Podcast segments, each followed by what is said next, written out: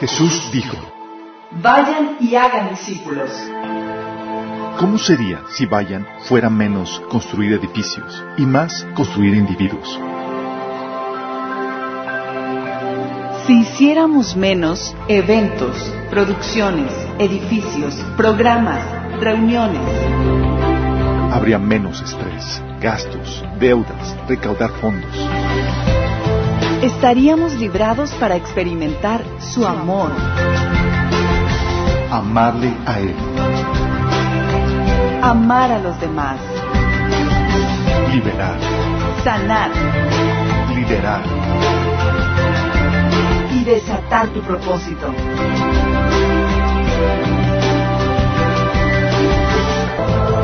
Esto es discipulado. Esto es la iglesia.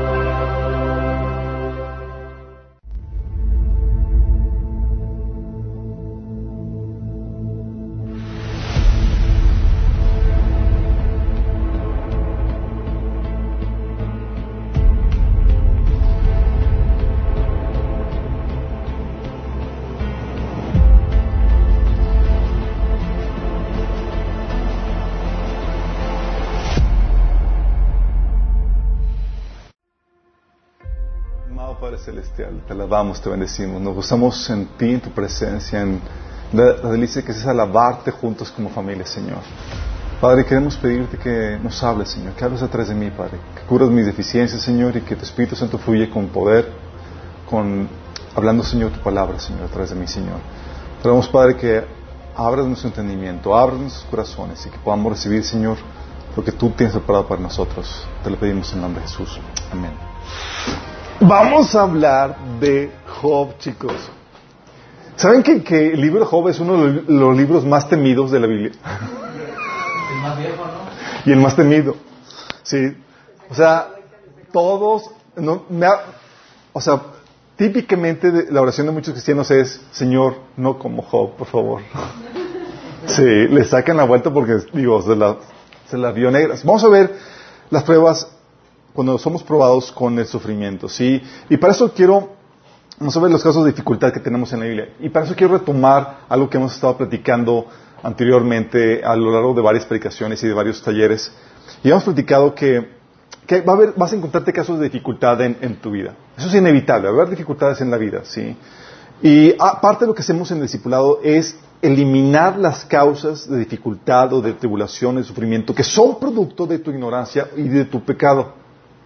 Lo suficiente tenemos ya con, con que este mundo es difícil, y más como que para, tú, para que tú le añadas situaciones difíciles por tu propia necedad. ¿sí? Por eso te llevamos un proceso donde, oye, sanas tus heridas para, para evitar eh, que, que traigas a gente que te da un maltrato que te, o que te... eh, Sí, una gente que te da maltrato. ¿Se acuerdan que las heridas lo que hace que, te, hace que en- encajes y que busques a personas que, que encajan con tus heridas para que te den el maltrato que tú estás esperando por las heridas? Bueno, vemos que hay la importancia de sanar las heridas. También vemos eh, que hay asuntos que, dificultades que vienen por problemas de actitud y mentalidad que te llevan a sufrir perturbación, a no saber cómo lidiar con eso, a, caer en depresión. Otros que son producto de maldiciones, ¿sí? Que da base legal a los demonios para causar pobreza, destrucción en tu vida y demás. Otros, lo que habíamos platicado hace varios meses, eh, son producto de disciplina dis- divina, pau, pau, ¿sí? Habíamos comentado que hay casos de sufrimiento que son producto de, de, Dios ordenando ese sufrimiento en tu vida para corregirte, para amonestarte. Y es algo que Dios nos advierte, que si te recibe como hijo, no va a dejar que prosperes en tu mal camino, sino que te va a dar un pao pao celestial. Y eso, pao pao celestial significa sufrimiento, dificultad, etcétera, ¿sí? Por tu pecado. De hecho, lo que hablaba Pablo en, en, en 1 Corintios capítulo 11, de que por causa de, de la disciplina celestial, muchos estaban enfermos, otros estaban débiles y otros hasta habían muerto, ¿sí? Imagínate que Dios te quite la vida por falta de, eh, digo, por disciplina, ¿sí? La otra habíamos, que habíamos comentado en el taller de, me- de mente renovada es, muchas veces llegan sufrimientos o problemáticas porque ignoramos los principios y las enseñanzas de Jesús para las diferentes áreas de la vida.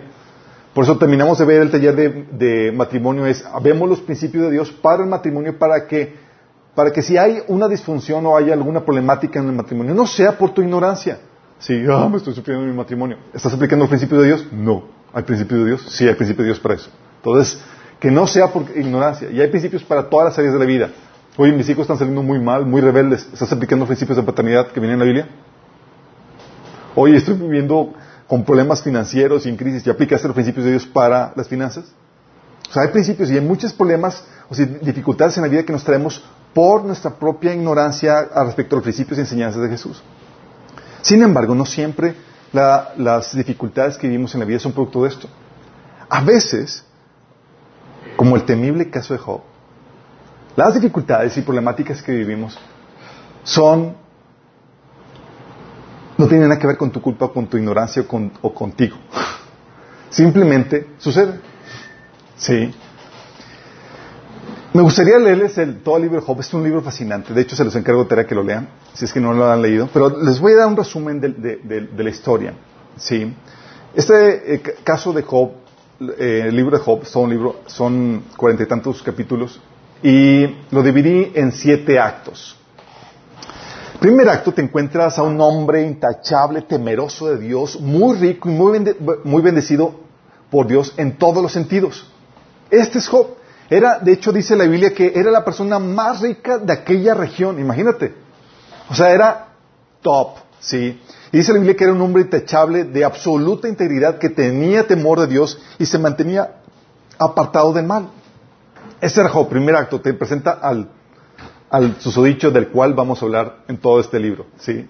Segundo acto, te encuentras con se cambia la escena de Job, te encuentras, se pasa la escena a el ámbito espiritual, a la corte celestial, en donde se encuentras, te encuentras en una discusión entre Dios y Satanás, hablando de Job, ¿sí? Dios le dice a Satanás en Job 1 del 8 al 10, dice, ¿te has fijado en mi siervo Job? Es el mejor hombre en toda la tierra. Y empieza a presumirlo con Satanás. Voy, Qué miedo. Qué miedo. Qué miedo. Y dice Satanás, sí, pero Job tiene, y le empieza a platicar de cómo lo teme, cómo es, guarda su integridad y que no hay hombre como él en cuestión de, de, obediencia y temor a Dios, sí. Y le dice Satanás, sí, pero Job tiene una buena razón para temer a Dios. Siempre has puesto un muro de protección alrededor de él. Todo le dice, Job, le dice Satanás a Job, le dice Satanás a Dios, dice, quítaselo, y vas a ver cómo no te maldice. Luego Dios le dice, muy bien, puedes probarlo. Dijo Señor Satanás, haz lo que quieras con todo lo que posee. Y palabras temibles. Y ves lo que sucedió en ese capítulo 1, que los sabeos, que eran unos nómadas por ahí de esa región, le robaron a, Job todo el ganado y mataron a sus trabajadores. Imagínate, qué justicia. De nada, oye, estos nómadas robaron todo el ganado y no solamente lo, lo robaron, sino que mataron a los empleados de Job. En ese mismo día, fuego cae del cielo y calcina a los pastores y a las ovejas de Job. Chamuscados, órale.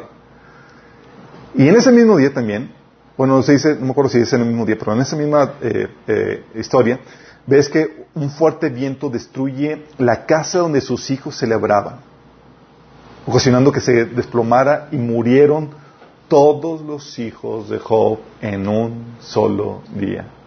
Qué heavy, ¿no? En el tercer acto ves la reacción de Job, que pasa la prueba y guarda la integridad delante de Dios. Dice en ese pasaje de Job 1 del 20 al 22, dice, Job se levantó y rasgó sus vestidos en señal de dolor. Sí. Después se rasuró la cabeza y se postró en el suelo para reclamarle a Dios. No, para adorarlo. Qué fuerte. Y dijo, desnudo salí del vientre de mi madre y desnudo estaré cuando me vaya. El Señor me dio lo que tenía y el Señor me lo ha quitado. Alabado sea el nombre del Señor. Oh, dices, o sea, dices, oye, pasó la prueba y con 100 plus, órale, súper bien. Dice, a pesar de todo, Job no pecó porque no culpó a Dios. Sí. Cuarto acto. No dije, bueno, ya pasó la prueba, carpetazo y vamos a lo que sigue. No, hay más. Dios le da permiso a Job eh, a Satanás, perdón, de, que, para, que, prueba a Job en su salud, ¿sí? Le vuelve a presumir Dios a Job, Dios Satanás eh, a Job, su hijo. Dice, ¿te has fijado en mi siervo Job otra vez? Le presume a Satanás Job. ¿Te has fijado en mi siervo Job? Ves esto dices, pues con qué ganas me porto bien, hombre. Si me va, digo, luego Dios me presume. Dice, ha conservado su integridad a pesar de que tú me incitaste que le hiciera daño sin motivo alguno. Satanás le contesta, piel por, por piel. Cualquier hombre renunciaría a todo lo que, pos- lo que tiene para salvar su vida. Así que extiende tu mano y quítale la salud. Ten por seguro que te maldecirá en tu propia cara. Muy bien, haz con él lo que quieras, dijo el Señor Satanás, pero no le quites la vida. Lo que sucede es que llega, le- Dios- Satanás le, le- le ocasiona llagas en la piel desde la cabeza hasta los pies. Terribles llagas, con calentura, dice la Biblia, y con malestar en todo. O sea, mal. A tal punto que su esposa, o sea, viendo la situación de Job de todo lo que perdió, o sea, no, no perdió la esposa, ¿te das cuenta? Hay algo ahí, una enseñanza que es para tratar otra ocasión. Dice, la esposa le dijo, todavía intentas conservar tu integridad, maldice a Dios y muérete. Imagínate. Sí. Una esposa inspirada por Satanás. ¿Las hay? Sí, las hay. Afortunadamente aquí no hay ninguna.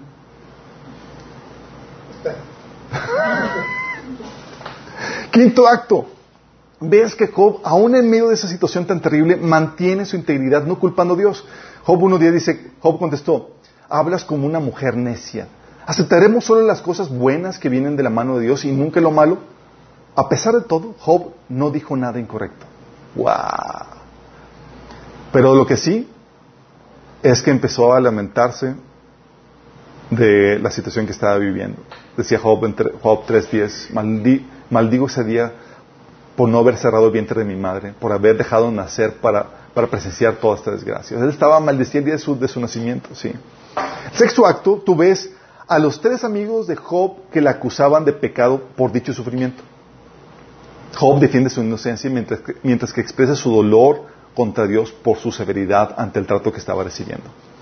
Esto es lo que dice en Job 4, 7 al 8. Dice, eh, para ellos eh, la, la teología era muy simple. Dios es justo y no puede permitir que los buenos sufran.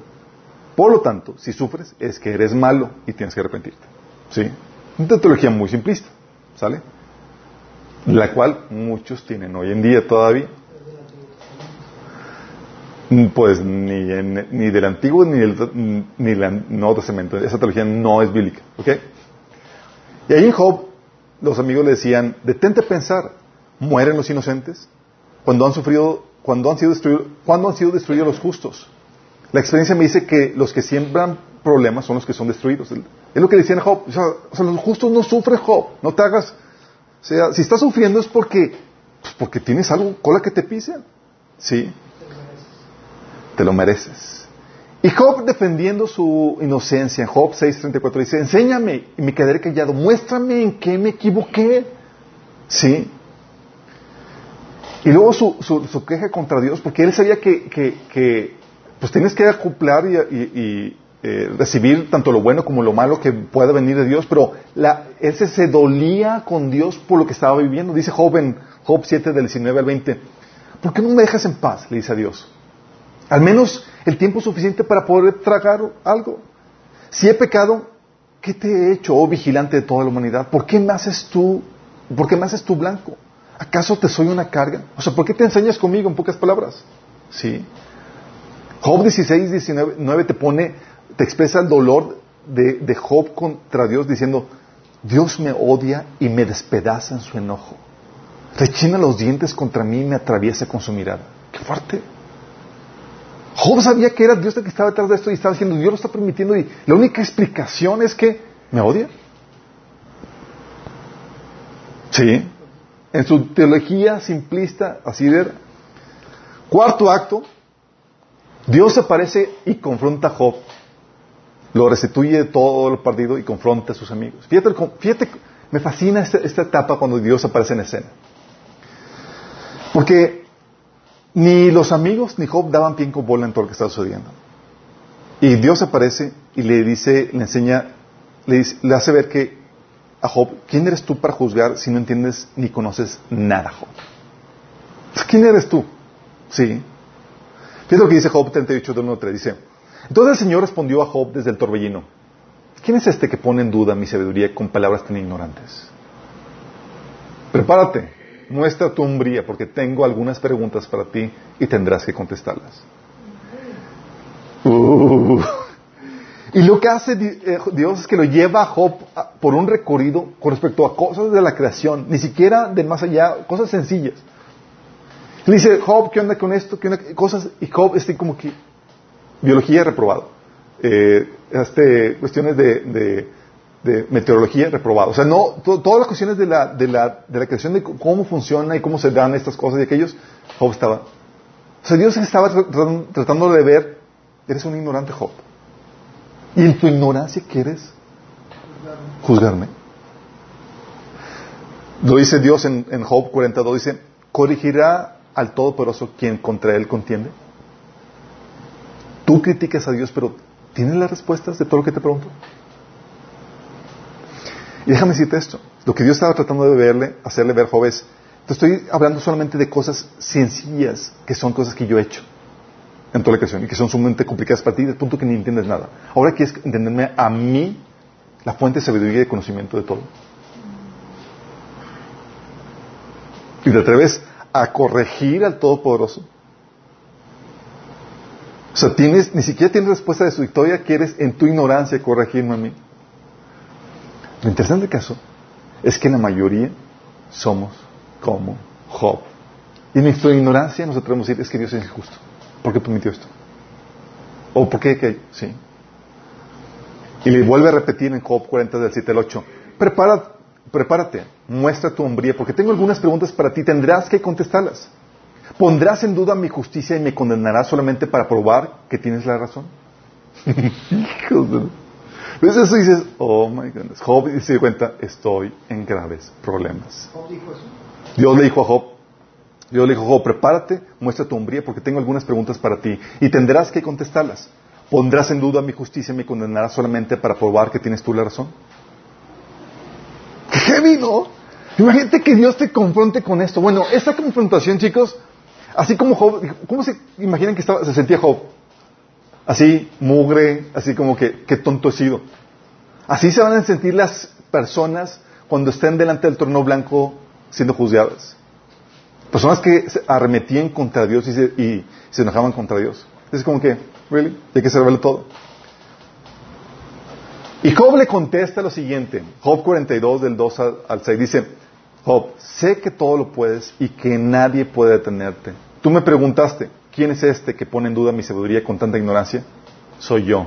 Y hablaba de cosas sobre las que no sabía nada, cosas demasiado maravillosas para mí me retracto de todo lo que dije y me siento en polvo y ceniza en señal de arrepentimiento.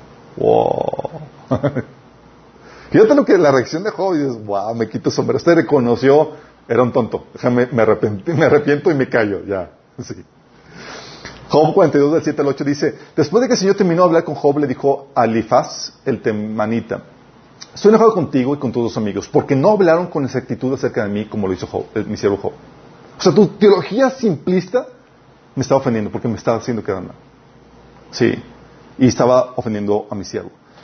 Así que tomen sus siete toros y siete carneros y vayan a mi siervo Job y ofrezcan una ofrenda quemada por ustedes mismos. Mi siervo Job orará y todo lo aceptaré, aceptaré la oración en favor de ustedes.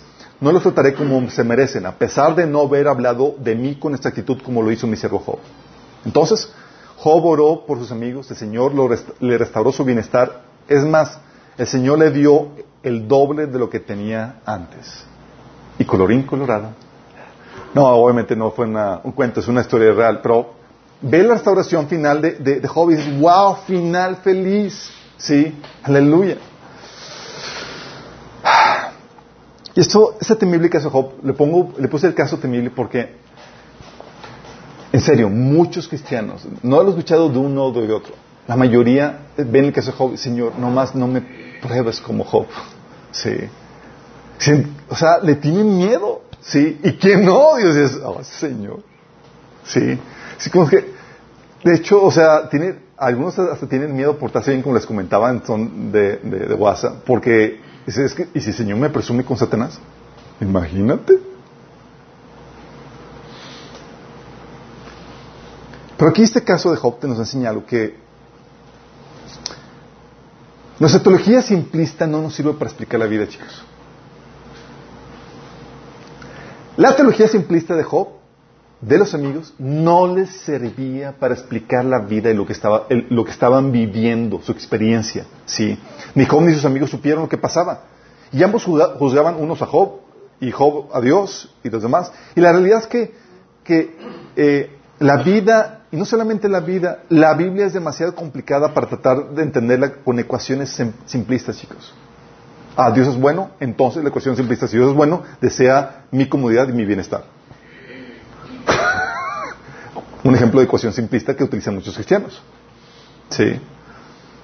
Se requiere, para entender a Dios, lo que te enseña esto de Job, te enseña que se requiere mucho conocimiento y discernimiento para comprender este, un asunto por el cual vives. Muchos leen la Biblia y se quedan perplejos de por qué Dios hizo esto. Sí. Y es algo que tienes que entender. No quieres entender a Dios con una mente simplista. No lo quieras entender con una mente simplista. Dios siempre te va a dejar perplejo. Y tiene sentido que es así, ¿o no? Estamos hablando que es un ser más sabio, más grande, con sabiduría profunda, y tú quieres entenderlo con tu petita así, mentalidad. Y luego cuando no, no encaja en tu paradigma, dices como que no, entonces Dios está mal. Requiere sabiduría. Dios es un objeto de estudio, chicos. O sea, tu cuerpo humano, que es mucho más simple que Dios, requiere cuántos años de estudio? o sea, y nada más, y, para, y, los doctores, ¿cuánto estudian? ¿Que son 10 años?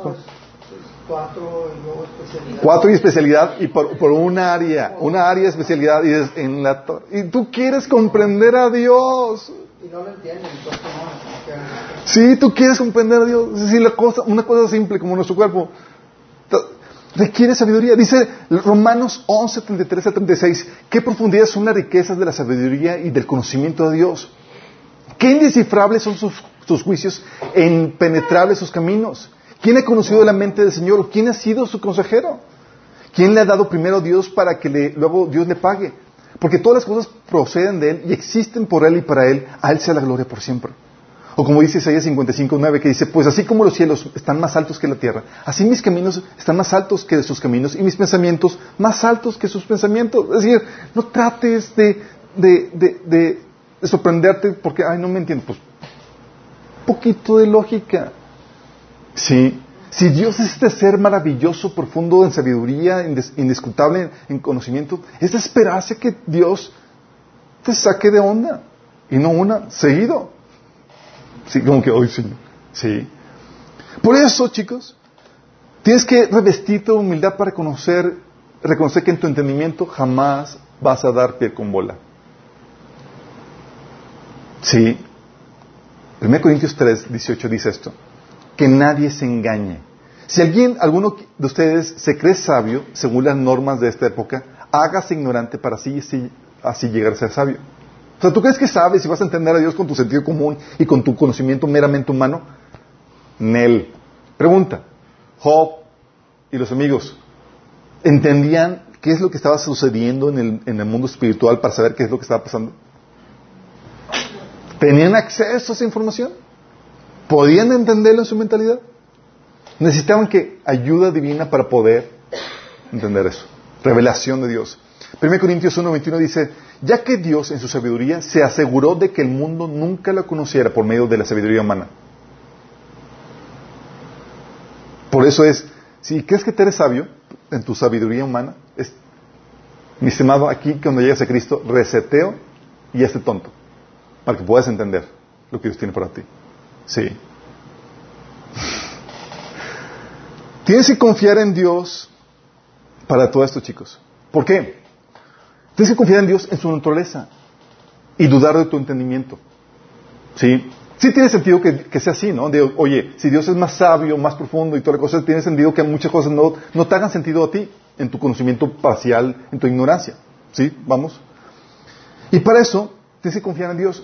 Es la misma mecánica, chicos, que, que sucede con tus hijos cuando son pequeños. Hay muchas cosas que te gustaría explicarle a tus hijos, pero ellos no entienden nada de biología ni de... Nada más dices, lávate las manos antes de comer. ¿Por qué? O sea, no ellos no entienden qué onda con los, con los microbios, no entienden qué onda con, las enfermedades y que el sistema eh, no sabe nada. confía en mí y hazme caso. Sí. Y tienes que confiar porque tú no sabes, porque el niño no sabe nada. Y, y la misma situación pasa con, entre tú y Dios. Sí. Jesús de hecho le decía a sus discípulos en Juan dice, dice, hay mucho que me gustaría decirles, pero no son capaces de llevarlo. Así Dios tiene que lidiar contigo. Es como que, hijito, me gustaría explicarte todo eso. Pero ya que llegues lleguemos al tema de biología y de, todas las cuestiones, vas a entender todo eso. Ahorita hazme caso. Sí. Es así como un hijo con su padre, aunque la ignorancia y la complejidad de las cosas para el pequeño no, a veces son, es difícil explicarle. Solo debe confiar en su padre. Porque aquí tienes que confiar en Dios en varias cosas. Una, que Dios te ama y busca tu bien. Sí, dice la Biblia que el que no ama no conoce a Dios porque Dios es amor. Así manifestó Dios su amor entre nosotros, en que envió a su Hijo unigénito al mundo para que vivamos por medio de Él. O sea, Dios te dio ya la muestra más grande de que te ama. Los hijos pequeños, aunque tú les das, tú les ordenas que te, que te hagan el caso, que, te, que se laven las manos y que les ordenas, ellos saben que los amas porque porque los mantienes. Los das de comer, sí. Le das tu beso y a, pesar de todo. Tú debes saber, oye, Dios me ama, ¿por qué? Porque ya, o sea, Dios, la muestra más grande de amor que pudiera alguien dar. Él dio su, vida misma por amor a ti. Tienes que confiar en que Dios te ama, en que Él es veraz. Dice la Biblia Hebreos 6, 18 que, que es imposible que Dios mienta. Romanos 3, 4 dice que Dios es siempre veraz, aunque el hombre sea mentiroso. Y también debes confiar que Dios es justo. Salmo 89, 14 dice, la justicia y el derecho son el fundamento de su trono y tus heraldos, el amor y la verdad. ¿Cómo conjuga todo? Porque es importante que confíes en Él. Porque en nuestra ignorancia, en nuestra falta de conocimiento en respecto a muchas cosas de cómo funciona la realidad, Dios no nos puede explicar muchas cosas. Y lo único que tienes que hacer ante esas situaciones es nada más confiar en que si algo se está sucediendo y Dios está permitiendo, es por tu bien. Sí. Y si algo te lo pide Dios, es por tu bien. Tú quisieras entender todas las complejidades del universo y descifrar todos los uh, secretos ocultos. Pero ahorita todavía no tienes la madurez para lidiar con eso. Sí. Por eso tienes que primero confiar en Dios. ¿Qué muestra, qué prueba tienes para confiar en Él? En que ya te mostró su amor para, para contigo. ¿O no? ¿Merece o no tu confianza? Sí. Tú sabes que Dios es veraz, que Dios es amor y que Dios es justo. Y a veces que en la complejidad de las cosas va a parecer como el caso de Job, que Dios no está actuando con justicia. ¿Por qué Dios permite esto? ¿Que Dios es amor? ¿Por qué Dios hizo aquello? Y empiezan las complejidades así. Pero recuerda, tu mente así, la mente de Dios así. ¿Vamos? Tienes que, por lo tanto, estudiar y renovar tu mente y madurar para que puedas comprobar la buena voluntad de Dios. Como, como les digo, chicos, Dios es, requiere estudio. A Dios no lo descifras con sentido común. Lo que Dios va a hacer va a hacer explotar tu mente en tu sentido común. Así como que, ¿what? ¿Qué onda con esto? Sí. Por eso la Biblia te exhorta vez tras vez que no te moldes al mundo, a la forma de pensar del mundo, sino que seas transformado por medio de la renovación de tu mente. Tan importante es esto, porque sin ese cambio de mentalidad, esa renovación de la mente para que pienses como Dios, no vas a comprobar que la voluntad de Dios es algo bueno, agradable y perfecto. Al contrario, te vas a resentir decir, pues no que Dios me ama, pues no que Dios es justo. ¿Y por qué permite esto? Y te viene a resentirte. Sí. Dios, Jesús le decía a la gente, a, los judíos, les dijo una vez, ustedes están equivocados porque desconocen las escrituras y el poder de Dios. Porque tienes, para concluir bien ese que Dios tienes que estudiarlo. Sí. Efesios 4.17 dice Pablo, con la autoridad que el Señor, con la autoridad del Señor les digo lo siguiente, ya no vivan como los que no conocen a Dios porque ellos están irremediablemente confundidos. Fíjate lo que conduce, lo conduce a la ignorancia de Dios. Si dice, te lleva a la confusión. Dice Pablo, ya no vivas con la gente que ignora, que no conoce a Dios. Es decir, estudia a Dios para que puedas entender sus caminos. ¿Sí? ¿Por qué? Porque sin eso no vas a poder entender lo, lo que Dios hace. Porque incluso Dios burla a los ángeles y querubines más grandes y más poderosos como Satanás y sus, secuaces. Fíjate lo que dice 1 de Corintios 2 del 6 al 8. Dice, en cambio hablamos con sabiduría entre los que han alcanzado madurez. Fíjate Pablo dice, no hablamos con sabiduría todo el mundo. ¿eh? solamente con los que han alcanzado madurez. Pero no con la sabiduría de este mundo ni con la de los gobernantes, los cuales terminan en nada. Y cuando estoy hablando aquí de los gobernantes de este mundo, estoy hablando de los gobernantes espirituales. ¿Sí? Más bien exponemos el misterio de la sabiduría de Dios, una sabiduría que ha estado escondida y que Dios ha destinado para nuestra gloria desde la eternidad. Ninguno de los gobernantes de este mundo lo entendió, porque de haberla entendido no habrían crucificado al Señor de gloria.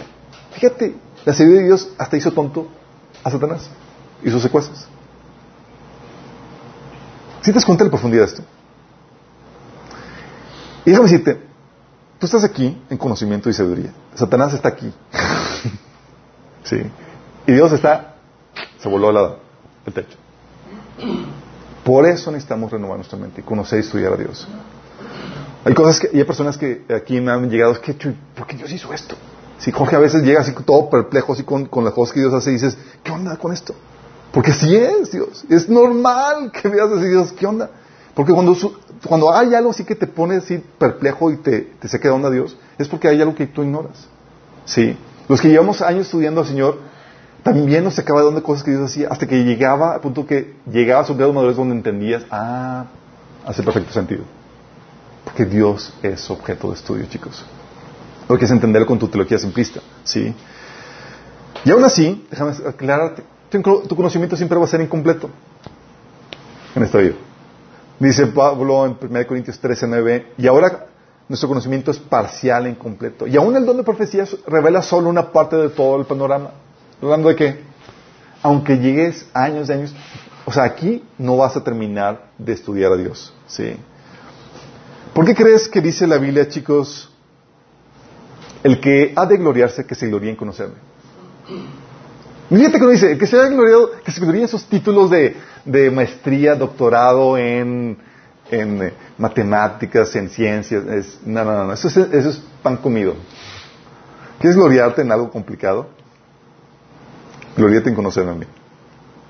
Porque si hay algo complicado y complejo y profundo, es Él. Sí. Dice Jeremías 9:24.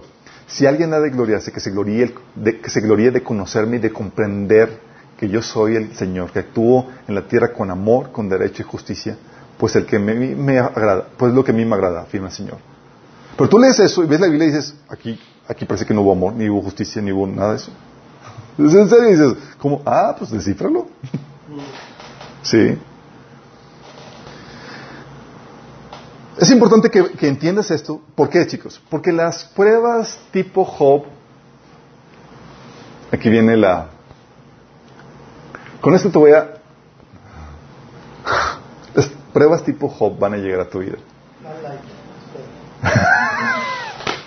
más light, por favor, más light. Sí. Las pruebas tipo Job van a llegar sobre tu vida. Pero el Señor no como Job. Y el Señor dice, sí, como Job. Por eso puso el libro ahí. Sorry, chicos. en serio, es el miedo que muchos cristianos tienen de ser probados como Job. Pruebas tipo Job me refiero a sufrimientos injustos, sin causa alguna y sin aparente razón. Pruebas tipo Job son sufrimientos injustos sin causa alguna y sin aparente razón que te llegan. ¿Sí? La oración de muchos es, Señor, no me pruebes como Job, por favor. ¿Sí? O el comentario de uno, es que, es que ese libro me da miedo. O, Señor, por favor, no me presumas con Satanás. Déjame decirte esto, chicos. La, realidad es que el tipo de, este tipo de prueba es mucho más común de lo que nos imaginamos. Mucho más común de lo que nos imaginamos. Sí.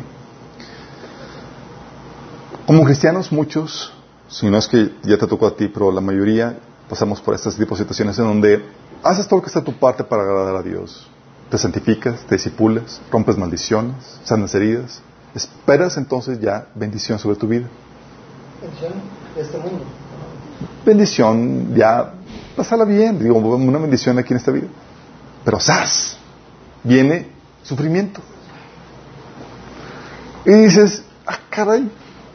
Y llegan conmigo, Alberto, el discipulado no funciona. No desaparece el mismo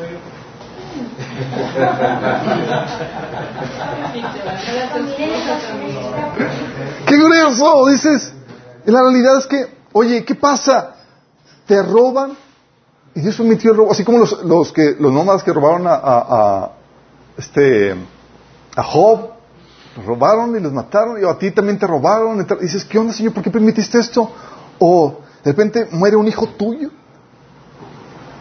Dices, Señor, ¿qué pasó? ¿Por qué? Te estoy sirviendo. Había gente que cuando murió nuestro hijo, llegaba conmigo y me decía, no, es que no entiendo. O sea, si tú sirves a Dios, amas a Dios, y luego Dios se lleva a tu hijo, ¿por qué? ¿Así me dan ganas de acercarse a Dios? Así me han dicho. ¿Y yo qué les digo?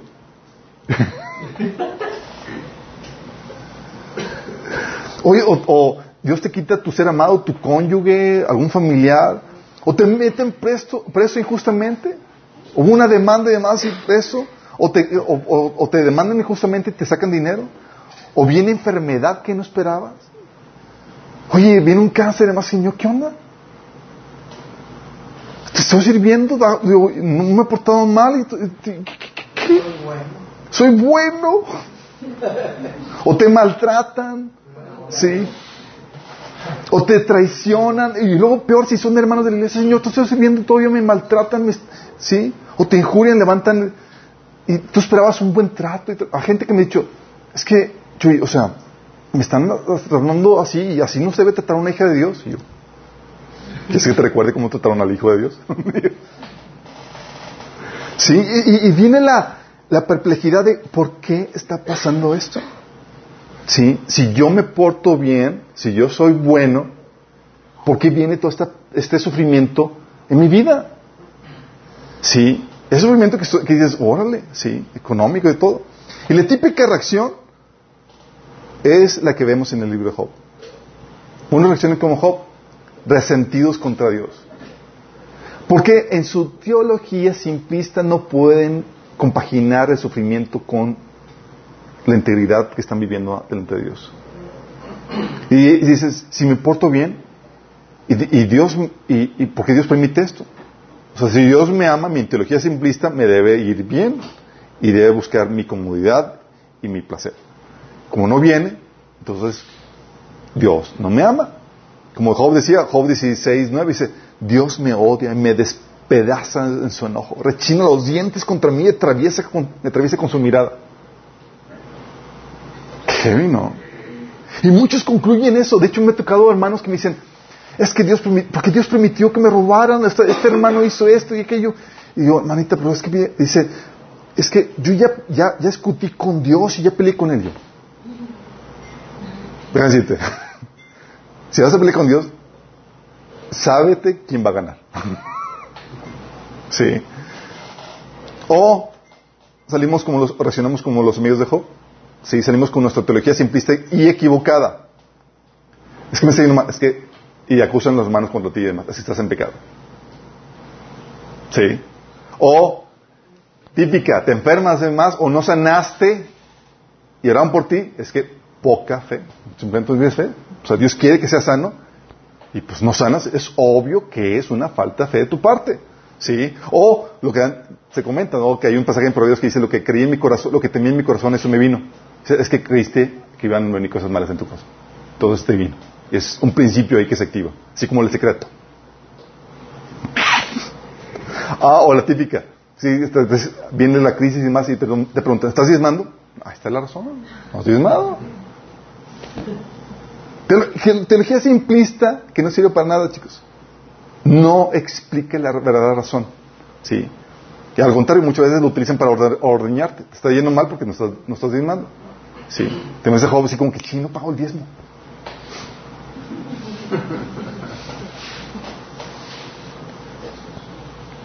Y o también quedan resentidos con Dios o reaccionan como, los, amigos de Job con una teología simplista o simplemente abortan la fe. Mateo 13, del 20 al 21, habla de la semilla, que son esos cristianos que reciben, que, hay en Pedregales, que son esos cristianos que se convierten y al inicio tienen gozo y demás y están profesando la fe cristiana hasta el momento en el que llega el sufrimiento por causa de mantenerse en la palabra. Le dice, Mateo 13, del 20 21. El que fue sembrado en pedregales es el que oye la palabra y al momento la recibe con gozo, pero no tiene raíz, sino que es de corta duración, pues al venir la aflicción o la persecución por causa de la palabra, luego tropieza, es decir, se aparta. Fíjate, llega la persecución o el sufrimiento por causa de la palabra y bye, bye, se aparta la. Sí. Algunos otros no se apartan de la fe, pero ¿sabes qué hacen? La comprometen, la tuercen, la distorsionan. ¿Sí? Dice Galatas, eh, tú ves esto en, en Galatas 5, 11, tú ves a Pablo diciendo que, él estaba padeciendo persecución por parte de los judíos cristianos por enseñar que no era necesario circuncidarse. Y Pablo decía, yo tenía la opción de comprometer el mensaje para ya no vivir bajo, bajo persecución. Pablo decía, amados hermanos, si yo todavía predicara que ustedes que ustedes deben circuncidarse, como algunos dicen que hago, ¿por qué entonces aún se me persigue? Si ya no predicara que la salvación es por medio de la cruz de Cristo, nadie se ofendería.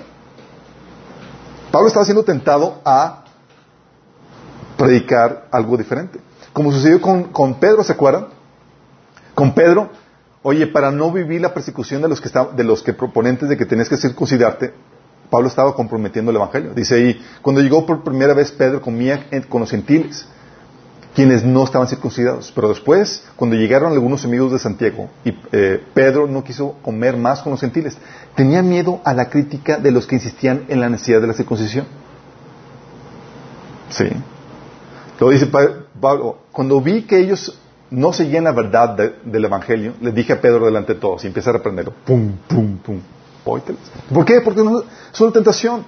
Entonces es que, oye, seguir a Cristo me ocasiona sufrimiento, pues comprometemos el mensaje. Hubo un episodio con la iglesia de Hillsong donde le echaron carro por Twitter porque es una iglesia que no permite homosexuales. Y luego abrazan, mandan a ellos, no, no, para evitar la, crítica y la, del mundo y demás, dice, no, nosotros abrazamos a los LGTB y, y así muchos cristianos comprometen eso para evitar las problemáticas. O empiezan a decir, oye, es que cristianos y iglesias enteras dicen, para evitar la crítica, del mundo, dice, los musulmanes, budistas, católicos, también son hijos de Dios a quienes nos encontraremos en el cielo. Pues es un mensaje inclusivista que todo el mundo agrada y demás, y comprometen eso para evitar el sufrimiento que pueda traer, ¿sí? O empiezan a decir que el infierno no existe porque está, si predicas el infierno, pues, ¿sí? O que Dios no te va a condenar si vives en unión libre, libre y hay pastores que comprometen el mensaje. O pastores que, también comentan, dicen, si tu marido te hace la vida de cuadritos, te puedes divorciar. Dios no quiere que sufras. Y comprometen el mensaje. Sí. A mí me han dicho, es que eh, habla temas más light para que más gente pueda venir.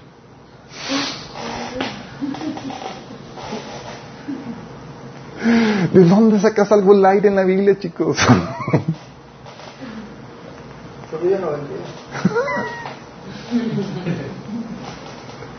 ¿Sabes? Al contrario, la Biblia nos advierte que vendrían sufrimientos injustos. Es decir, te portas bien y en vez de que te venga bendición, prosperidad, salud, viene todo lo contrario. Fíjate, la Biblia te enseña muchos pasajes. Por ejemplo, Juan 16, del 1 al 4. Jesús hablando de, de esto, dice Jesús, les he dicho estas cosas para que no abandonen su fe. Los expulsarán de la sinagoga y llegará el tiempo en que quienes los maten pensarán que están haciendo un servicio santo para Dios. Eso se debe a que no han conocido ni al Padre ni a mí. Les digo estas cosas ahora para que cuando sucedan recuerden mi advertencia. No les mencioné antes porque todavía iba a estar un tiempo más con ustedes. O sea, chicos, les va a mal por seguirme y por obedecerme. Gloria Señor. Sí, como que, y no se lo había dicho antes porque pues, todavía estaba aquí con ustedes, pues yo me voy y pues, ¿qué haces? Señor, ¿dónde firmo mi renuncia? Sí, lo vuelve a repetir eh, en, el último versículo de ese pasaje. Dice, les he dicho todo lo anterior para que en mí tengan paz. Aquí en el mundo tendrán muchas pruebas y tristezas. Fíjate, se te o sea, un discípulo que siga en obediencia a Dios y demás. De hecho, la Biblia te dice en 2 Tesalonicenses 3:12. Es cierto que todo el que quiere vivir una vida de sumisión a Dios en Cristo Jesús sufrirá persecución. Fíjate, la, promesa es, ¿quieres vivir en obediencia a Dios? ¿Va a venir qué? ¿Les, suena Job? En la teología simplista de Job y sus amigos es, Dios es justo, te portas bien, te va bien. Y aquí cambia el paradigma y dice, oh my goodness, ¿cómo está esto? Te lo repito, en teología simplista no vas a entender ni vas a dar pie con bola. Sí. O Primera Tesalonicenses 3 del 2 al 4. Pablo le escribía a los de Tesalonicenses. Fíjate, les compartió el Evangelio en tres fines de semana a los de Tesalonicenses. Y, les, y en lo que les compartió el Evangelio les advirtió esto Pablo. Fíjate lo que dice. Dice Pablo que envió a Timoteo porque estaba temeroso de, lo, que están, de las pruebas que están viviendo. Y dice Pablo, les, enviamos a Timoteo, nuestro hermano y colaborador, colaborador, de Dios en el Evangelio de Cristo, con el fin de afianzarlos y animarlos en la fe, para que nadie fuera perturbado por estos sufrimientos, los cuales ellos estaban pasando. Ustedes mismos saben que se nos destinó para esto.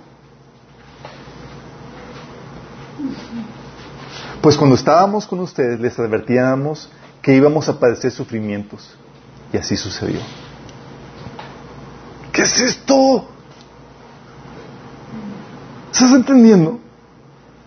O sea, le estaba, les comparte el Evangelio Pablo les, era parte del Evangelio, o sea, ABC del Evangelio. Te conviertes a Cristo y demás y es, vas a pasar sufrimientos. De hecho, era lo que, lo que Pablo y Bernabé le explicaban a los recién convertidos en, eh, por donde viaja, en sus viajes misioneros. Dice ahí en Hechos 14, 22, Pablo y Bernabé que fortalecían a los creyentes. ¿Sabes cómo los fortalecían? Decía, los animaban a continuar en la fe y les recordaron que deben sufrir muchas privaciones para entrar en el reino de Dios. ¡Póytelas! Que tienen que, imagínate que te llegan así como que voy a fortalecerte en la fe. ¿Cómo te fortalezco? Pues te voy a predicar que tienes que padecer muchas dificultades y privaciones para que entres al reino de Dios. Qué Es que no, no, solamente es para ellos, es para nosotros también. Nos, qué valientes todos nosotros, chicos.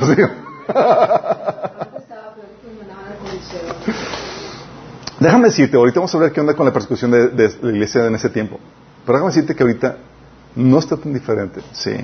Hechos 8.3 menciona que Saulo iba por todas partes con la intención de acabar con la iglesia. Iban de casa en casa y se acaban a rastras, tanto los hombres como mujeres, y los metían en la cárcel. O ¿se, le veían? Sí. Pero ellos no estaban, no estaban sorprendidos, se les había advertido. Apocalipsis 2, del 9 al 10, fíjate lo que dice. Jesús le dice a la iglesia de Esmirna, conozco tus sufrimientos y tu pobreza. Sin embargo, eres rico. Te calumnian los que dicen ser judíos, pero en realidad no son más que una sinagoga de Satanás. No tengas miedo de lo que estás por sufrir. Fíjate las palabras de ánimo de Jesús. No tengas, nada más es, no tengas miedo por lo que vas a sufrir. Te advierto que algunos de ustedes, el diablo los meterá en la cárcel para ponerlos a prueba y sufrirán persecución durante diez días. Las palabras de ánimo de Jesús. Sé fiel hasta la muerte y te daré la corona de vida. Fíjate, la, era, no te vas a escapar de esto. Nada más sé fiel. Pues no que mi mejor vida ahora y que si declaro y... Como dice las escrituras, el famoso pasaje de que en Cristo somos más que vencedores, ¿se acuerdan? A ese mismo pasaje dice Romanos 8:36, como dicen las escrituras, por tu causa nos matan cada día y nos tratan como ovejas en el matadero. eso no. eso no. Sí, Pablo mismo decía en 1 Corintios 4 del 10 al 13, decía, nuestra entrega a Cristo nos hace parecer tontos. En cambio, ustedes afirman ser tan sabios en Cristo. Nosotros somos débiles, pero ustedes son tan poderosos. A ustedes se les estima, a nosotros nos ridiculizan. Incluso ahora mismo pasamos hambre, tenemos sed y nos falta ropa para abrigarnos. A menudo somos golpeados y no tenemos casa. Nos cansamos trabajando con nuestras manos para ganarnos la vida. Bendecimos a los que nos, que nos maldicen. Somos pacientes con los que nos maltratan respondemos con gentileza cuando dicen cosas malas de nosotros, aún así se nos trata como la basura del mundo, como el desprecio de todos hasta ese mismo momento. Corintios 4. Dices,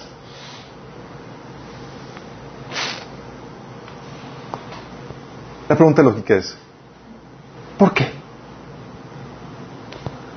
¿Cuál es la lógica de esto? ¿Cuál es la lógica de que nos portemos bien en Cristo, vivíamos piadosamente y vengan dificultades, problemáticas, enfermedades y demás. ¿Cuál es la lógica? Primer punto. Es la misma razón que la de Job, chicos. Y tienes que grabártelo en la mente. Es probar si hay falsedad en tu amor, en tu fe, en tu obediencia a Dios. Que salga a relucir si es verdadero o es falso. Y si es falso, que se corrija.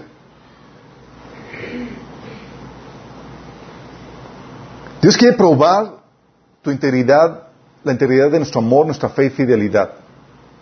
Fíjate lo que dice, fíjate la situación de Job 1 del 9 al 12, fíjate lo que dice. En la discusión con Satanás, le dice Satanás, sí, pero Job tiene una buena razón para temer a Dios. Está diciendo, el temor que tiene Job es condición, o sea, no es por amor a ti ni es por obediencia a ti, es porque es por condición, es por conveniencia, porque le, porque le va bien contigo. Siempre le has puesto un muro de protección alrededor de él, de su casa y de sus propiedades. Has hecho prosperar todo lo que hace. Mire lo rico que es. O sea, Job es un convenenciero. Sé contigo por interés, por amor a la bendición y no por amor a ti. Así que extiende tu mano y quítale todo lo que tiene y ten por seguro que te maldecirá en tu propia cara.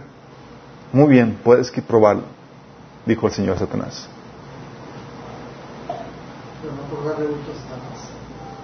No, no era para, era para que surgiera. Sí, ahorita vamos a ver. Es para probar la integridad de nuestro amor, nuestra fe, nuestra fidelidad. la, otra discusión con, Dios y, Satanás en Job 2 del 4 al 5 dice, piel por piel, cualquier hombre renunciaría a todo lo que tiene para salvar su vida. Así que extiende tu mano y quítale la salud. Ten por seguro que te maldecirá en tu propia cara. Sí.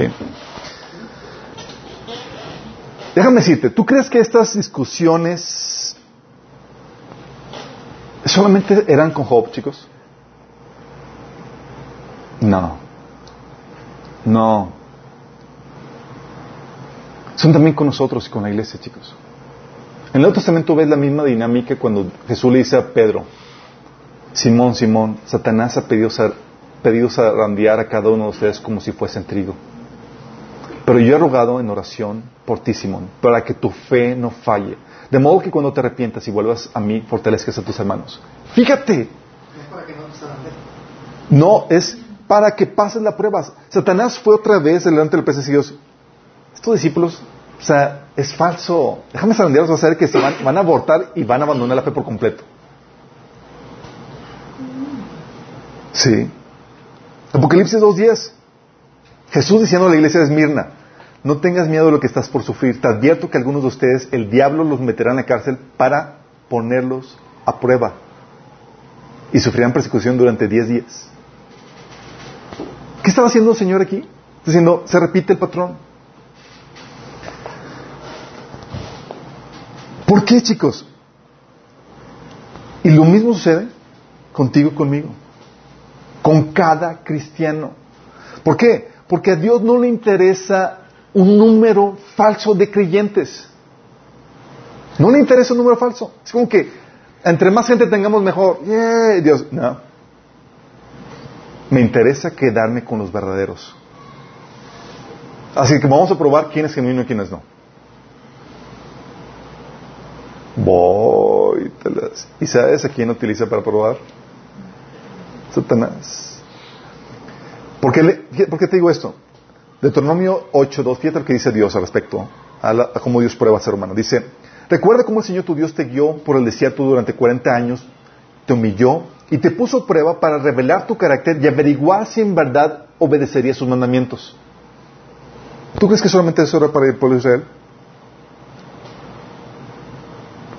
Te está enseñando Dios cómo Él actúa en su relación con el hombre y cómo el Señor va a permitir pruebas sufrimientos injustificados de tipo Job para probar, a ver qué hay en tu carácter y si lo vas a obedecer o no. Porque a Dios no le interesa que tengas una fe hipócrita o falsa. Porque muchos llegan a la iglesia y dicen, Señor, yo te, amo, yo te amo y te voy a seguir. Y el Señor, mm, vamos a ver. Vamos a ver si es cierto. Jeremías 17, del 9 al 10 dice, engañoso es el corazón más que todas las cosas y perverso. ¿Quién lo va a conocer? O sea, ¿sabes que tu corazón te puede dar una mala jugarreta? que dices, no, es que yo amo al Señor y el, Señor dice, no, no es cierto. Pero necesario que tú lo sepas para que lo corrijas. Dice, versículo 10, yo Jehová que escudriño la mente, que pruebo el corazón para dar a cada uno según su camino, según el fruto de sus obras. A Dios le interesa que tú salgas ahí para que corrijas lo que está mal, ¿sí? Y para darte lo que, lo que mereces. Por eso Pablo le decía a la iglesia de Corintios, con este propósito lo escribí para ver si pasan la prueba de la completa obediencia, porque la prueba sigue viviendo para los cristianos. Lucas 9:23, por eso chicos, tú ves en los evangelios, y tú ves que Jesús era un despiadado muchas veces en sus predicaciones. Él hablaba, y él, ¿qué onda Señor? ¿Tú quieres espantar medio mundo? O sea, queremos que juntar la, clientela y, la multitud y toda la cosa. O sea, tú ves en varios episodios en la Biblia que las multitudes seguían a Jesús. Por ejemplo, Lucas 14 del 25 al 27. Imagínate la escena. Está Jesús caminando y está platicando con los discípulos y demás, y las multitudes así lo seguían incontables. Dice ahí versículo 25, grandes multitudes seguían a Jesús. Y dice, él se volvió y les dijo, o sea, volteó y dijo, son demasiados. Hay que mucho hipócrita. Hay que filtrar. Se volvió y les dice, si alguno viene a mí y no sacrifica el amor a su padre y a su madre, o a su esposa y a sus hijos, a sus hermanos y a sus hermanas, y aún su propia vida, no puede ser mi discípulo. Y el que no carga su cruz y me sigue, no puede ser mi discípulo. Y todos así con cara.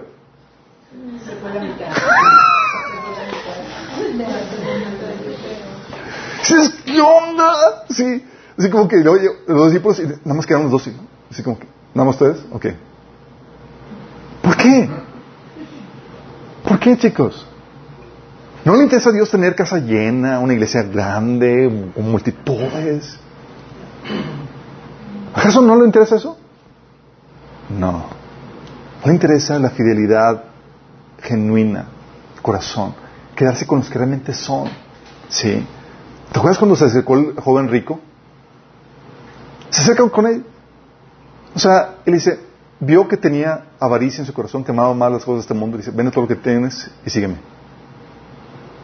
Chicos, si había una persona moral, era él. Más que muchos cristianos. Y Jesús no fue para negociar con él, bueno, ¿qué, qué, qué? Vende el 80%, ¿cuánto quieres de vender? Era, órale, ¿sí? Porque déjame decirte esto, y es algo que debes entender. Dios no está en la posición de mendigar tu amor. No necesita nada de ti. Está él está en la posición de ofrecerte la salvación si quieres. ¿Sí? Él ya es Señor. Él no necesita de ti que tú lo reconozcas ni lo aceptes. Él ya es. Es por tu bien, por tu conveniencia, por amor a ti que Dios te dice que está ofrecido. Que se te ofrece. ¿Sí? Por Dios no le interesan ni los números. Él no necesita de nada de nosotros. ¿Sí? Él está, a él no le interesa lo falso, el número falso, ni le interesa lo verdadero. ¿Quiénes son, sí, en serio, están metidos con él? Sí. Lamentablemente, chicos, muchos son probados y reprueban la prueba y se debe relucir que su fe y su amor por Dios era falso. Muchos cristianos así pasan. Muchos que llevamos años de cristianos, volteamos atrás y dicen, oye, pues muchos se apartaron. Sí. Se cumple lo de Mateo 13 del 20 al 21. El que fue sembrado en pedregales, este es el que oye la palabra y el momento la recibe con gozo. ¿Cuántos conocieron que estaban amados en su primer amor por el Señor y lo servían, iban a los congresos y toda la cosa? Y dices, wow, este hermano... Y el Señor veía, mm, vamos a probarlo, a ver si es cierto. Sí. O sea, a mí me gustó que me hubieran dado una introducción cuando me, cuando me convertí a Cristo. A ver, chicos, esto, ¿ya llegaste a la fe? Ok, nada más prepárate porque no todos estamos aquí vamos a sobrevivir. sí. Van a probar su fe para ver cuál de ustedes es genuino o no. Sí. Eh, dice, el pasaje dice, pero reciben con gozo, pero no tienen raíz, sino que es de corta duración. Pues al venir la aflicción o la persecución, por causa de la palabra, luego tropieza. O sea, se malogra, se aparta. ¿Por qué pasa? Viven una injusticia, un robo, un maltrato. Aún de parte de hermanos, y es de hermanos de iglesia es peor. ¿sí? ¿Por qué Dios permite esto? No puedo perdonar lo que hizo. Etcétera, etcétera. ¿Y qué terminan? Se terminan apartando. Muchos se han apartado, chicos, por esa falta de perdón. O pasan una muerte, una enfermedad porque Dios permite esto. Yo le pedí que me sanara y no me sanó. Tenía un amigo en la prepa que él lo está compartiendo y él estaba así, él se consideraba ateo. Él era ateo. Y luego él le hablaba de las pruebas de, que Dios existe, de que Jesús resucitó y, los argumentos que demostraban fidedignamente que eso era así. Y decía, no, no, o sea, ¿y cómo sabes si no fue un, demonio el que, el que se presentó como, como Jesús resucitado? Y yo, a ver, a ver, ¿no crees en Dios y, tú presentas como que un demonio? Y ya lo volteo a ver y le digo, ¿qué te hizo Dios para que te sintieras tanto con Él? Le digo eso y no me he dado cuenta que le en él. Y le sale la lágrima. Es que muchos años yo le pedí a Dios que sanara a mi mamá y no la sanó. Voy. Él había sido cristiano y quería y amaba a su mamá y oraba, ayunaba para que Dios la sanara y no la sanó. Y ahorita era ateo.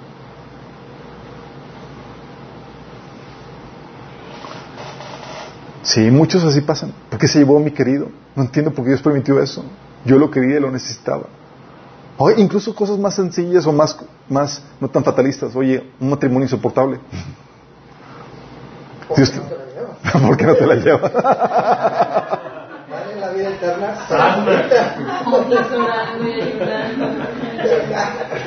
se le sienten porque se lo llevan y otros porque no se lo llevan, exactamente. Sí. Oye, desobediencia por, por, por y, y y se le dice, oye, debes de, amar así eh, eh, cuando eh, con el trato áspero y demás.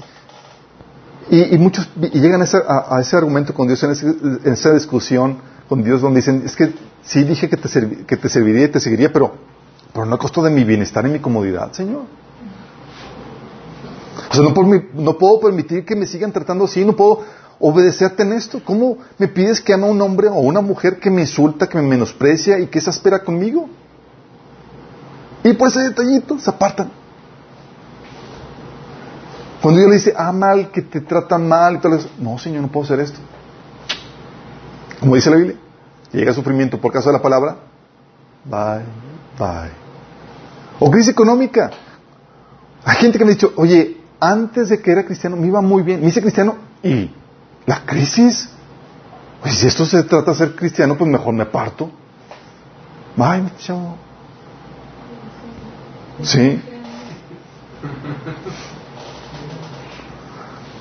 O cristianos que me han dicho, es que ya sufrí mucho. ¿Really? ¿Tú determinas cuánto? Sí, es que ya sufrí mucho por Cristo, ¿ya fue suficiente? O sea, tú no sabes lo que he pasado años. O sea, ya, ya, Señor, se la baña. Entonces ya no puedo permitir que me pase esto. ¿Really? Platicando con una persona, buena hermana, decía, decía es que, eh, decía, la Biblia dice que, el camino es angosto y eh, eh, es difícil y angosta la puerta, ¿sí? Y en ninguna parte en la iglesia te promete que va a estar, se va a hacer ancho. y de repente, si hasta el final se hace ancho y más cómodo. Y, no, sí. Y esta, esta, desobediencia para evitar el sufrimiento, chicos, que ocasiona que esa gente se aparte, es desde siempre, desde los tiempos de la persecución. Con los cristianos que los perseguían eh, con el tiempo de los romanos y los judíos, todos ellos tenían la, posibilidad de negar la fe, de desobedecer a Dios con tal de comprometer la fe con tal de, encajar y evitar la persecución. ¿Sí? O sea, el argumento de que Dios no quiere que exponga mi integridad. ¿Por qué de perder mi vida, mi patrimonio, por no estar dispuesto a postrarme ante Dios romano? Al cabo, Dios sabe que internamente yo es el, a Él es el que quiero.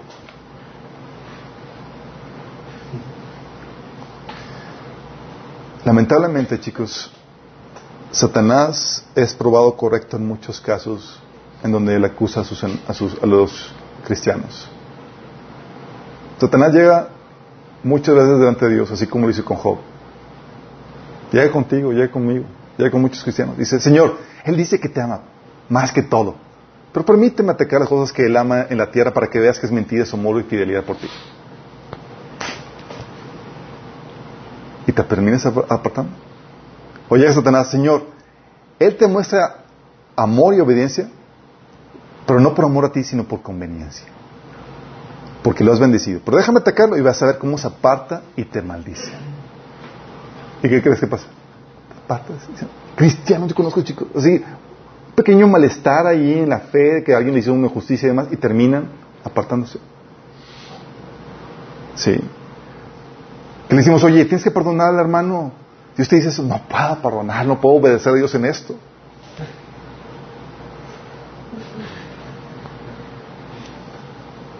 O llega Satanás con Dios y dice, Satanás a Dios, dice que, está dispuesto a seguirte hasta, a seguirte hasta la muerte.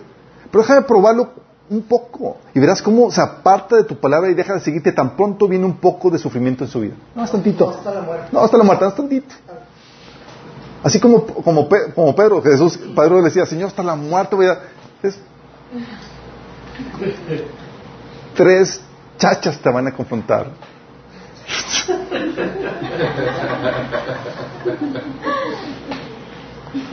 Porque déjame decirte, chicos, cuando todo va bien, todos son excelentes cristianos. Y así nadie sabe quiénes sí, quiénes no realmente. Cuando todo va bien, todos son muy buenos cristianos. Pero tan pronto viene la crisis, sale a relucir realmente quién eres. Entonces Dios quiere probar si, es, si hay falsedad en tu amor, fe y obediencia. Para que sale a relucir, para que lo puedas corregir, por amor a ti. Lo peor es que puedas ver que te des cuenta hasta el final, porque muchos se van a dar cuenta hasta el final, en, delante del juicio del Señor, Señor, no en tu nombre hicimos esto y aquí. Espérate, jamás te conocí. Sí, lo mejor es que salga ahorita. ¿Quién eres? Para que corrijas, para que vuelas a la fe y te conviertas genuinamente. Aunque tengas que perder tu dinero. A que tengas que perder tu dinero. Sí. Hay muchos están dispuestos a perder a Cristo por ganar su dinero y sus cosas y todo eso. ¿sí? Entonces Dios lo hace, la lógica de eso es para probar si hay falsedad en tu amor, fe y obediencia. Y dos, para que si hay amor, fe y obediencia, si tu amor, fe y obediencia al Señor es genuino, reciba recompensa, gloria, alabanza y bendición. En la eternidad. en la eternidad. Fíjate lo que dice 1 Pedro 1, del 6 al 7. Así que alégrense de verdad, dice Pedro. Les espera una alegría inmensa aunque, tengan, aunque tienen que soportar muchas pruebas por un breve tiempo. Estas pruebas demostrarán que su fe es auténtica. Están siendo, está siendo probada de la misma manera que el fuego prueba y purifica el oro. Aunque la fe de ustedes es mucho más preciosa que el oro.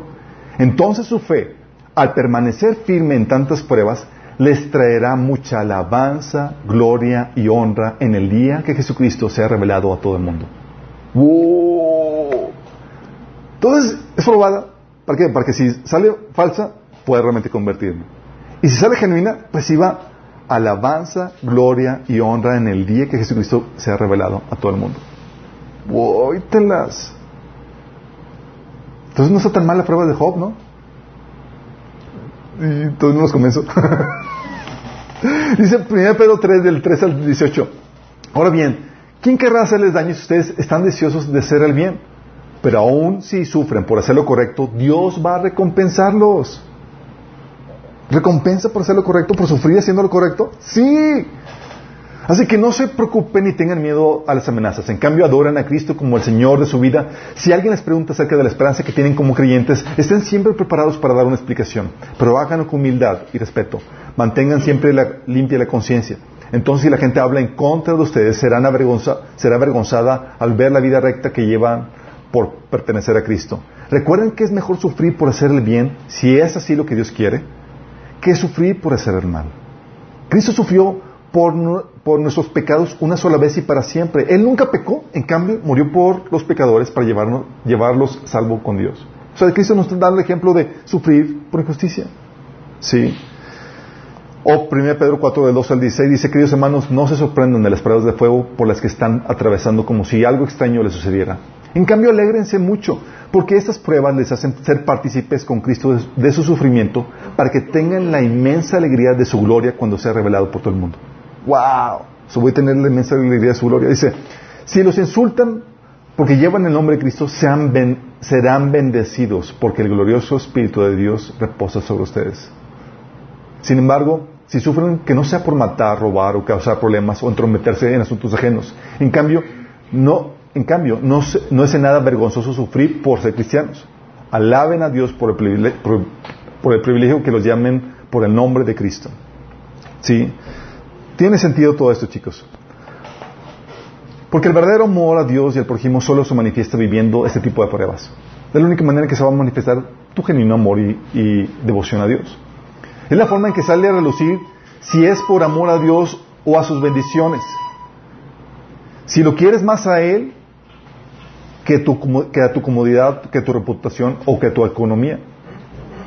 ¿Por qué, chicos? Porque no se trata de ti, sino de Él todo. ¿Cómo vas a poder mostrar un, amor realmente genuino a Dios en una etapa, en un momento de, de, confort, comodidad y placer cuando el Señor venga en, su reino? Señor, déjame demostrar cuánto te amo. Ya no hay nada que pagar, ya no hay ningún precio que sufrir, ya no hay nada. ¿Sí? Pero dice Filipenses 1.29, a ustedes se les dio el privilegio de confiar, no solo de confiar en Cristo, sino también el privilegio de sufrir por Él. Es un privilegio es un privilegio. Es un privilegio sufrir por nuestro Señor. Filipenses 3, 9 dice Pablo que por Él lo he perdido todo y lo tengo por estiércol a fin de ganar a Cristo y encontrarme unido a Él. ¿Tú tomas ese privilegio? Dices, wow, Señor, es un privilegio poder pasar esto, sufrir todo y, y perder todo por tu nombre. Filipenses 3.10 dice que lo he perdido todo a fin de conocer a Cristo y experimentar el poder que se manifestó en la resurrección, participar en sus sufrimientos y llegar a ser semejante a Él en la muerte. Y no solamente no se trata de ti, sino de Él, sino se trata también de los elegidos. ¿De qué manera podrías demostrar un amor al prójimo si no, es, si no hay algo de, sufrimiento? Jesús decía que si amas a los que aman, si amas a los que te corresponden, si amas a cuando es sencillo, dice, es amor pagano. ¿Sabes por qué? Porque solamente los, porque los paganos lo hacen. Cualquiera lo hace. El verdadero amor es cuando realmente te cuesta. Y Pablo decía acerca de esto, Colosenses 1.24, ahora me alegro en medio de mis sufrimientos por ustedes. Y voy completando en mí mismo lo que falta de las aflicciones de Cristo en favor de su cuerpo, que es la iglesia. Pablo decía, ¿sabes que es un honor poder sufrir por ustedes, chicos? Sí.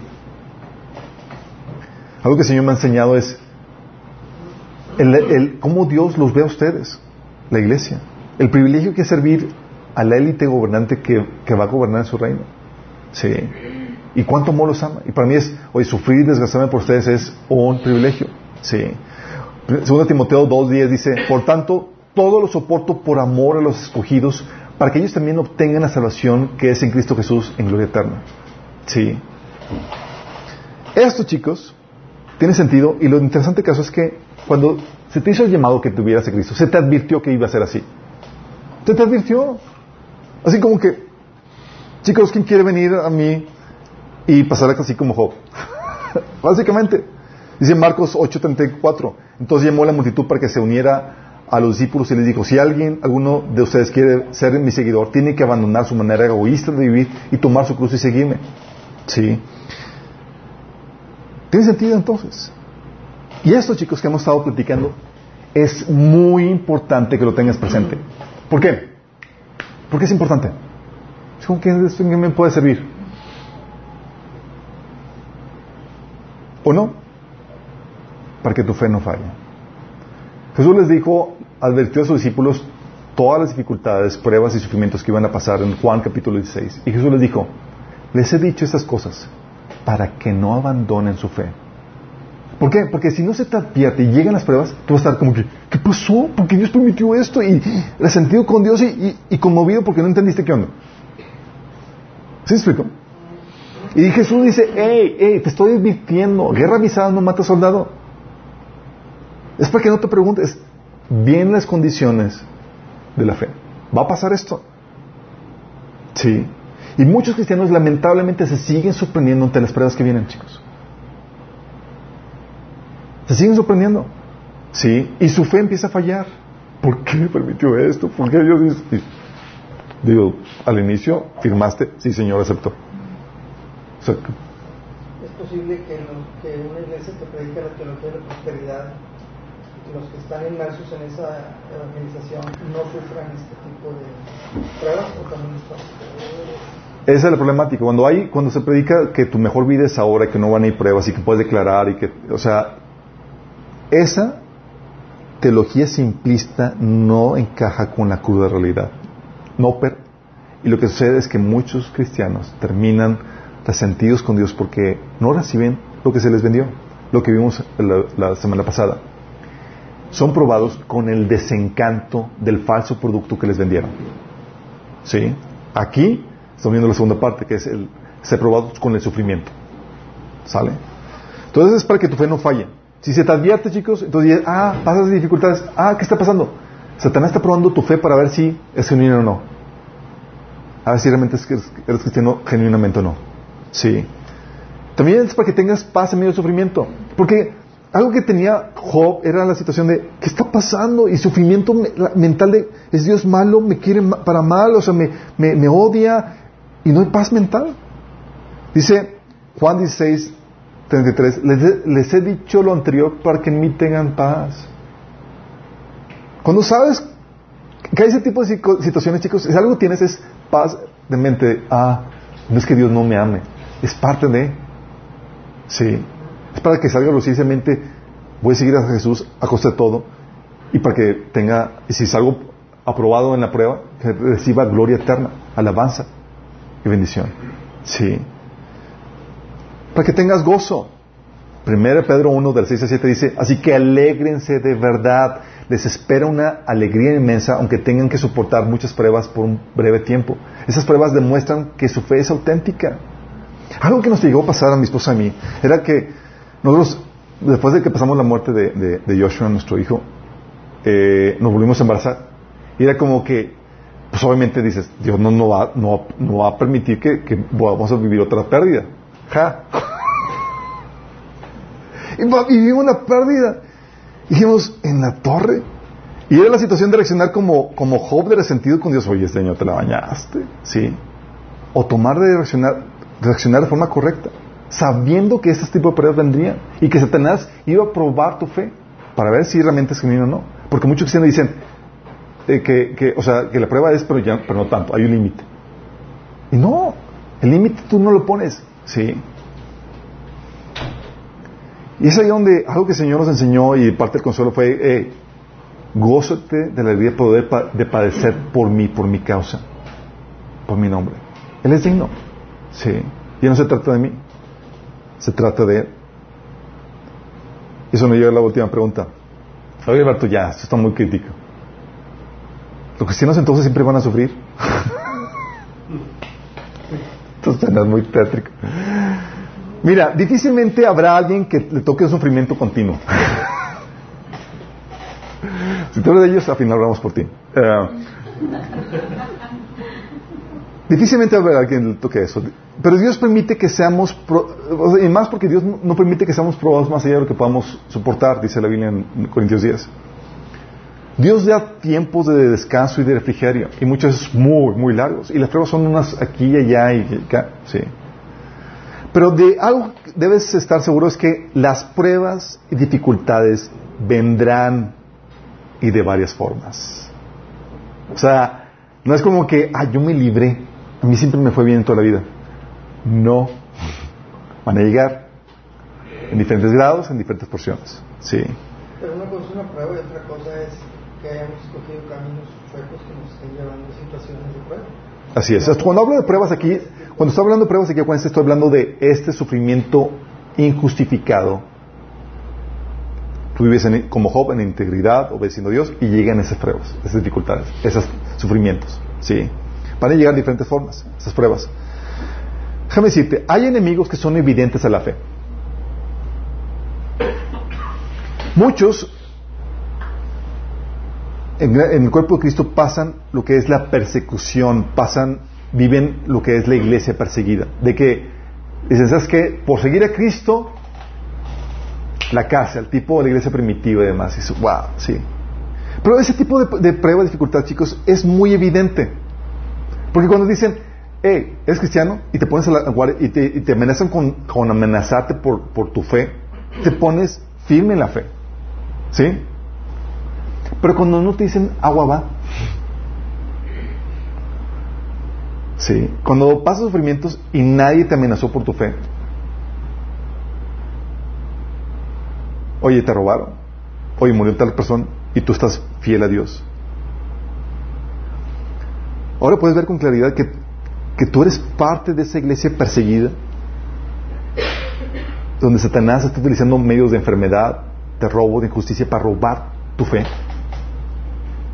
Déjame decirte, en tiempos de paz y abundancia, sufrir una pérdida económica injusta, un mal matrimonio, por ejemplo, pueden poner a prueba la fe tanto como el encarcelamiento y la tortura de cristianos en tiempos de persecución. Te lo repito. En tiempos de, de paz y abundancia, sufrir una pérdida económica injusta, un mal matrimonio, un maltrato, puede poner a prueba la fe tanto como el encarcelamiento y la tortura en cristianos en tiempos de persecución. Y a veces es mucho más difícil porque nadie no te está diciendo niega la fe. Porque cuando te dicen niega la fe, pues te pones firme, va, pues no lo niego, pues ¿qué pasó? Sí. Pero acá no. Acá vino esto y, no sabes que Satanás trabajando por de las circunstancias, la enfermedad y demás para llevarte a que niegues la fe. Pero aquí nadie te avisa. Tiempo de persecución que Dios permite en tu vida dificultad para que niegues la fe y nadie te avisa. Sí. Y es muchas veces más contundente, chicos. Sí. Tiempo de persecución. Persecución es más evidente, el sufrimiento es más sutil. Y hay otro todavía aún más sutil, chicos. Los placeres de este mundo. ¿Y eso? Es otra forma en que Satanás prueba tu fe para ver si es genuino o no. Que Dios prueba tu fe para ver si, es genuino o no. Y Dios permite a Satanás que vengan con placeres y demás. Todo está orillado en la misma, la misma situación, chicos, que les dije. A Dios no le interesa quedarte contigo, quedarse contigo si tu fe no es genuina. No, no le interesa. A Dios le interesa que sea realmente genuina tu fe. Que tu devoción y tu deseo de servirle sea genuino. Y Dios va a permitir que vengan ese tipo de situaciones. Y Job no es la única no fue el único ejemplo. El libro de Job fue puesto para ti y para mí como cristianos. ¿Sabes qué? ¿Sabes qué? ¿Cuál es el oficio de Satanás en, todavía tiene audiencia al, tercer cielo ante el trono de Dios. ¿Sabes cuál es? ¿A qué, tiene audiencia Satanás? Acusarnos. Dice que le viene en Apocalipsis 12 que él es el acusador de los hermanos. Él va contigo, con Dios y dice, Señor, es mentira eso que te dijo. De que te va a matar, hacer mentira. Permíteme, Señor. Sí. Él se dedica tiempo completo a ver si tú caes y te apartas. Él está atrás de ti. Por eso Pablo y Bernabé le decía a las iglesias, es necesario que a través de muchas tribulaciones entremos al reino. Porque Satanás es after you. Está detrás de ti. Sí. Y muchos claudican porque no les fue bien económicamente, hubo una crisis económica, una enfermedad, una situación, y se apartan. Y Satanás es probado vez tras vez que fue cierto. ¿Tú cómo estás en esa situación? ¿Estás consciente que vas a ser probado como Job? Si no es que ya lo ha sido. Y muchos han pasado eh, así raspando, dirá. Así como que sobrevivieron a, gritos y sombrerazos. Así como que, no sé cómo lo dice. ¿En serio? ¿En serio? ¿Estás consciente de eso? Lamentablemente, algunos de los que estamos aquí no van a sobrevivir la prueba. Y se va a encontrar que la fe que profesan es falsa. Son cristianos que se van a sorprender en el rapto. Que solamente tienen una profesión nominal. Por eso, estas pruebas, chicos, tipo Job, son tan importantes en nuestras vidas. Porque con tiempo saca a relucir lo que hay en tu corazón. Tú podrás tener años de cristiano, 20, 30 años de cristiano. Y al final te estás tirando la, toalla porque llega una prueba a finales de tus días y no la estás pasando. Y lo único que saca a relucir que todos esos años tu fe no fue, genuina. Porque no se trata de, que, de que, ah, creí una vez, Señor, y ya sucedió. No, es permanecer hasta el final. Por eso el Señor siempre decía, al que permaneciere fiel hasta el final, haciendo mis obras, yo le daré eso. Por eso se le llama vencedores, chicos, a los cristianos que, que llegan hasta el final. Porque hay una lucha por tu fe y el enemigo va a utilizar el sufrimiento como un medio para probar si tu fe es genuina o no. Mi oración es que tú llegues al final. Mi oración es que no seas de los que tiren la toalla porque no sobrevivían las crisis de este mundo. Déjame decirte esto. Cristo es mucho más importante que tu salud, que tu hijo, que tu casa, que tus cosas materiales.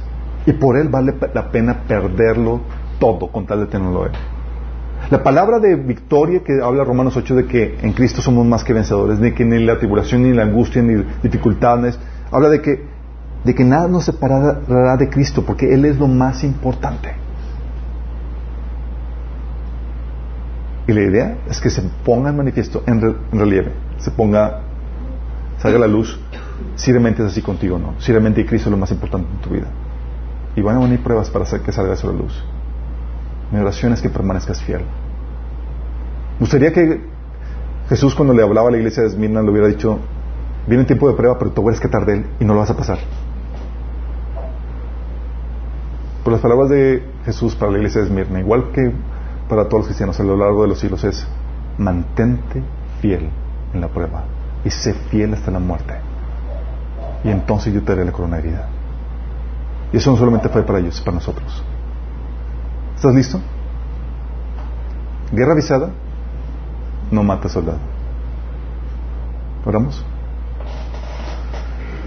Amado Padre Celestial, Señor, es nuestra oración, Señor, que en medio de las pruebas y dificultades como Job, Señor, que nos podamos mantener fieles a ti. Señor, si estamos siendo reprobados en la dificultad, Señor, en la prueba, Estamos dejando que nuestra desobediencia a ti, Señor, salga a relucir, nuestra infidelidad a ti, nuestro desamor a ti salga a relucir, que podamos volver a ti, Señor.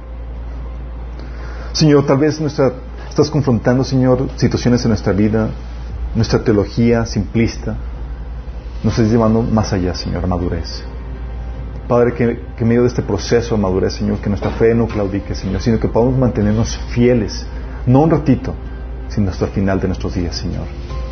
Que en medio de la prueba, sin razón, Señor, injusta, sin por portarnos bien, por obedecerte, por seguirte, Señor, podamos vencerla, podamos pasarla exitosamente, Señor, y con gozo.